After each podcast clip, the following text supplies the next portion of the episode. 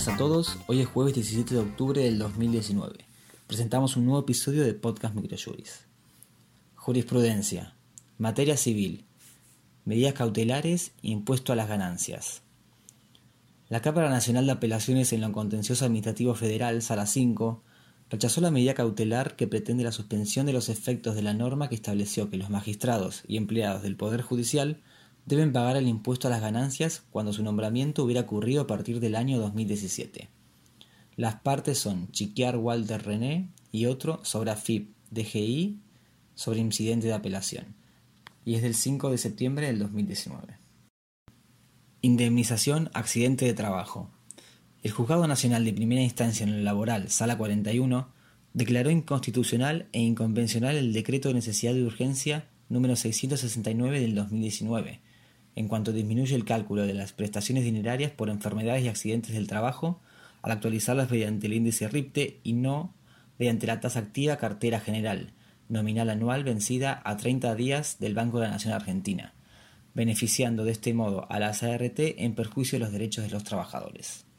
Las partes son Fernández Miguel Ángel contra experta ART sobre accidente ley especial y es del 9 de octubre del 2019. Concursos y quiebras, prescripción.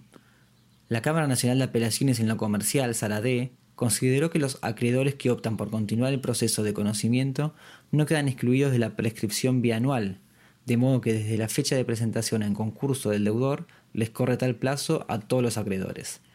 Las partes son Compañía Argentina de Marketing Directo sobre concurso preventivo, incidente de verificación de crédito por recalde Leandro.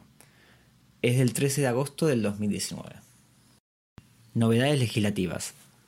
Mediante la resolución número 4 del 2019, la Comisión Nacional del Trabajo de Casas Particulares otorgó una asignación extraordinaria no remunerativa y no compensable a cuenta de futuros aumentos a todo el personal de casas particulares.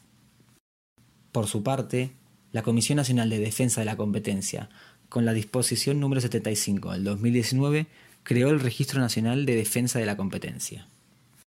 Finalmente, como doctrina, presentamos el artículo denominado la escritura pública y los poderes. Quo Vadis, realizado por Miguel Breveta Rodríguez. En este trabajo se analiza la resistencia del Poder Judicial a someterse a lo dispuesto en el nuevo Código Civil y Comercial de la Nación, en relación a los poderes que por imperio de la última reforma dejaron de otorgarse por medio de una escritura pública. Este fue el resumen jurídico de la semana. La información reseñada en el podcast se encuentra en nuestro blog aldiargentina.microjuris.com. Para saber sobre nuestros servicios o planes de suscripción se pueden comunicar de 9 a 18 horas a través de nuestro número de WhatsApp 15 22 60 20 06. Muchas gracias y hasta la semana que viene.